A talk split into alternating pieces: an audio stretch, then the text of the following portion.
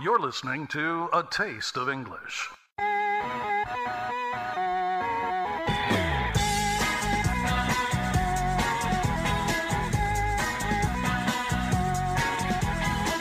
Give us 20 minutes, we'll give you the world.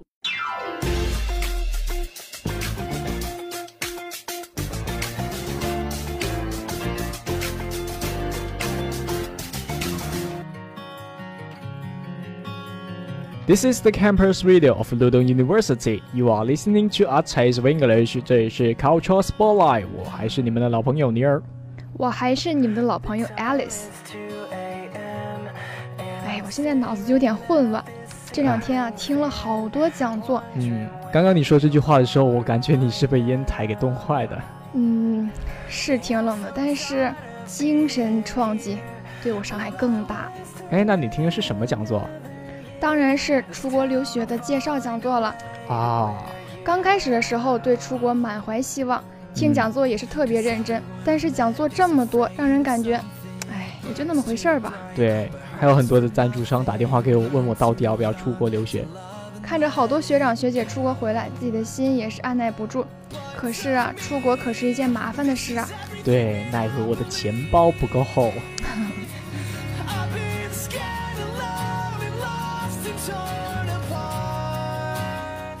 其实出国留学对家里的负担也是挺大的，但是要是全额奖学金的话，那就全勤奖学金。天哪，这种学渣怎么可能做得到啊？但是我毕竟这么优秀嘛。哎，你就吹吧，拉倒吧你。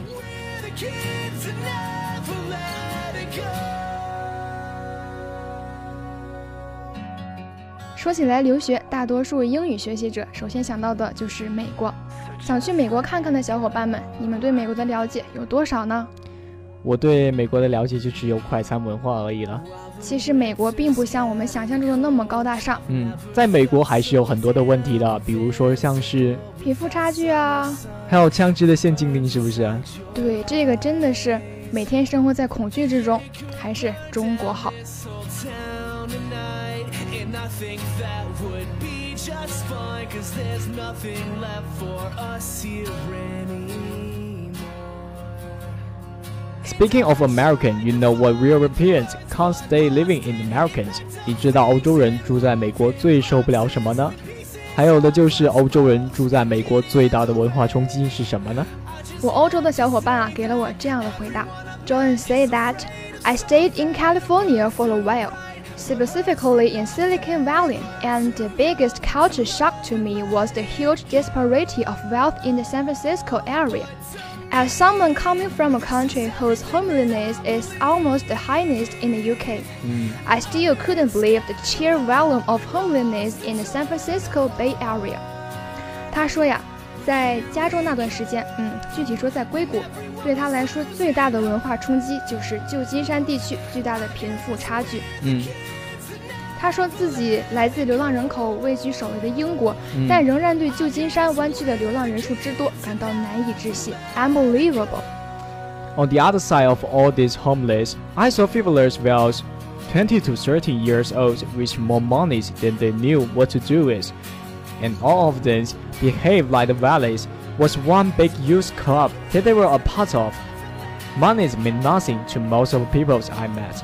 和这些流浪人群形成鲜明对比的就是轻浮的财富。年轻人的钱太多都不知道怎么花。他们在软件开发部门工作，而且他们所有人都表现得好像硅谷就是一个大的年轻人俱乐部，而他们就是其中的一员。对他所见到的大部分人来说，钱其实都不算是什么东西。有钱任性。对。There was no denying there is a chasm in the Bay Area. To me, it didn't even seem to have a middle class.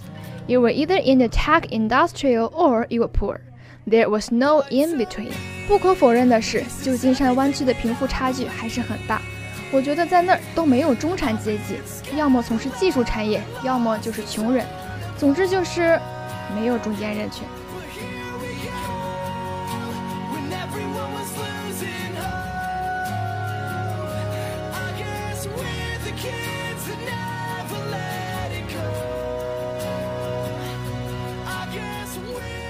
John 的朋友也写信告诉我们，说是 I live in America from the mid 80s to 2003 and was fortunate in having a good to go to in San Francisco, which quickly became my favorite city in the whole world. 我个人感觉就是英国人面对事情态度总是不那么积极，遇到一点小事都有畏难情绪。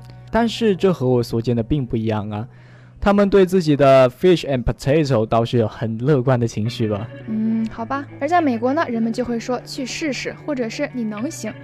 我觉得这些话很能让人精神振奋。In the UK, people tend to be a little negative. As just things may be difficult, but rise in Americans, people will say, "Go for it," or "You can do this," which I found very refreshing. Also, it was very easy to make friends. Americans seem to assume you will be a nice person to know.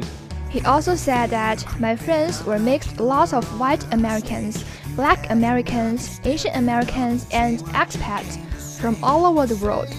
As well as all sexual orientations, but that, of course, is San Francisco's. 哎，其实，在美国也很容易交到朋友啊。美国人似乎觉得别人都是可以认识的好人。对呀，美国人就是很开朗、大方、热情。对，他的朋友里呢，也有美国白人、黑人、亚裔和来自世界各地的移民， 什么性取向的都有了。但当然是在旧金山这样，并不代表是全国。The only thing I couldn't understand was how really, really bad most television works, how crooked many of their politicians appear to be, and why it was so hard to find good cheese. 电视节目也糟糕，政客也虚伪，好吃的奶酪也很难找到。嗯，无法理解。对呀。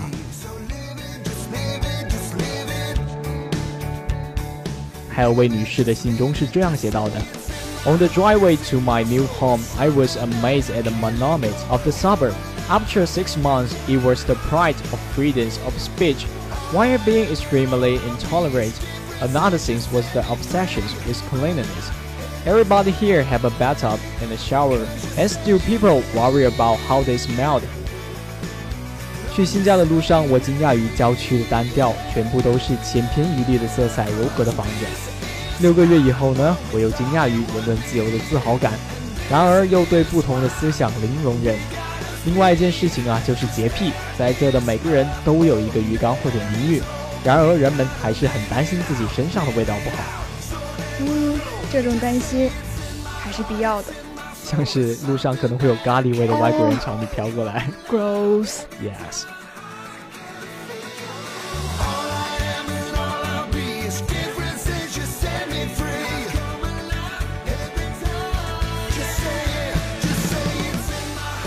The religiosity and conservatism of the population as a whole still amaze to me these days. Although social norms have changed over the years, at the same time there seems to be more extremism on all fronts. 人们整体上的虔诚和保守性，直到今天还让他感到震惊。嗯，虽然这些年社会准则都改变了，但同时在各个方面，人们好像也更加极端了。嗯，But after five decades in the U.S., I can honestly say the biggest culture shock came from two issues that are just as relevant today races and the obsessions with guns.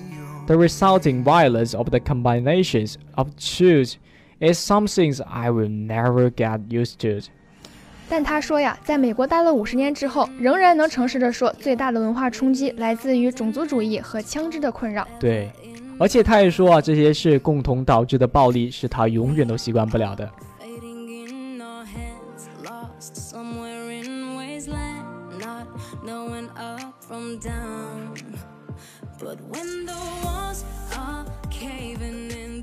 What remains to be mentioned is the friendliness and generosity of the American people. For that alone, I love America. Yes，抛去别的不谈呢，美国人的亲切还确实是让人喜爱的。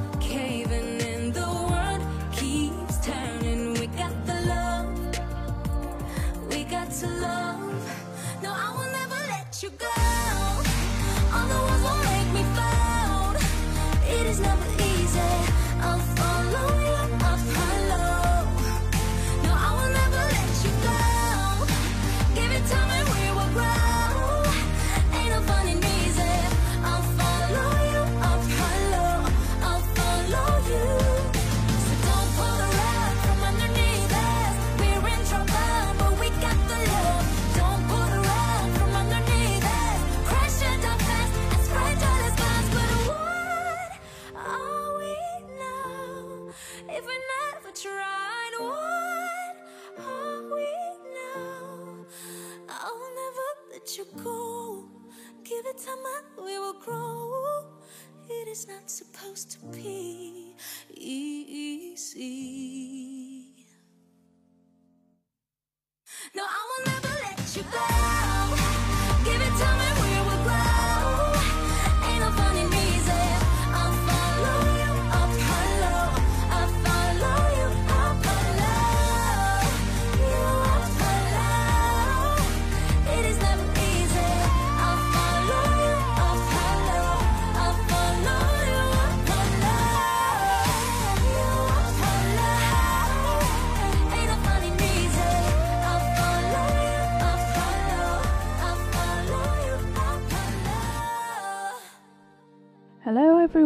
this is the campus radio of Ludong University and you are listening to A Taste of English. I'm Kira. I'm Victoria. There are a lot of exams coming up recently. Midterm exam, the postgraduate entrance examination, etc. These exams are really a lot of headaches for us. Yes, little ears. How's the oral exam going? The tensions in the exam in the final analysis is the self confidence of their own bar.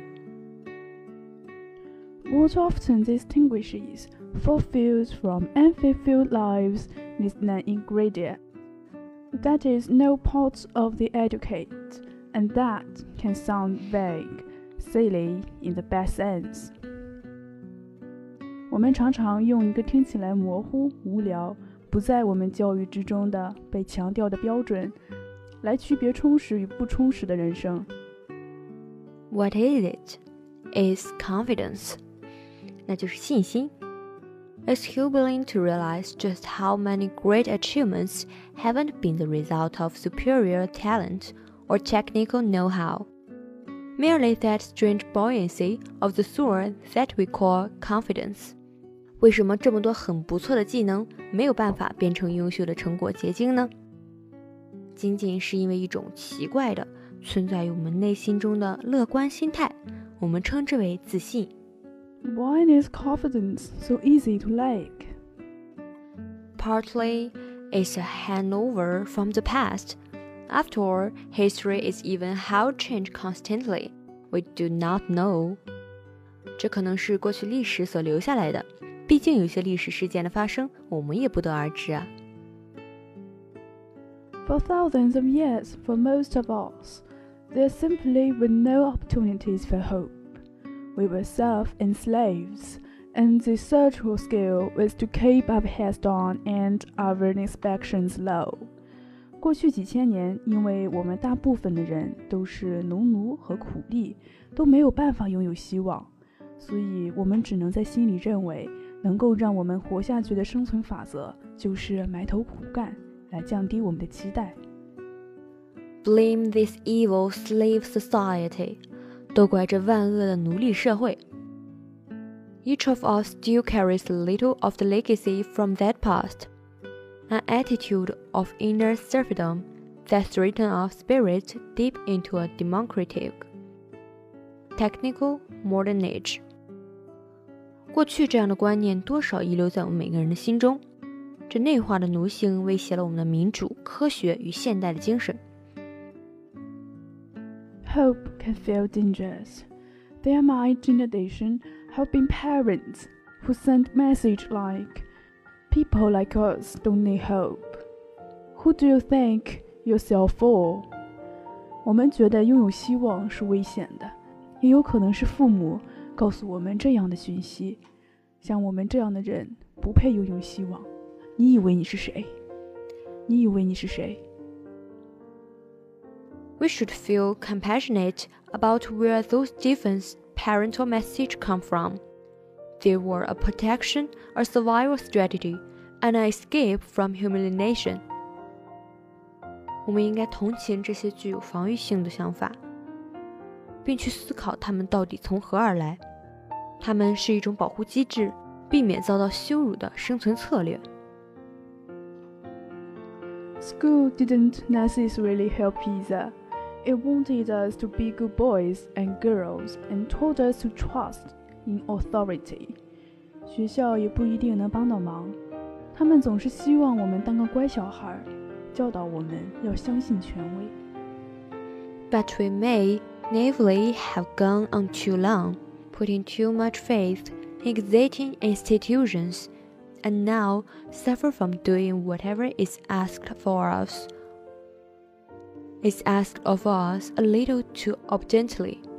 But we may naively have gone on too long, putting too much faith in existing institutions, suffer from doing whatever is asked of us a little too obediently. 但我们已经天真的相信现存的制度已久，我们太顺从的从事我们所要求的事情。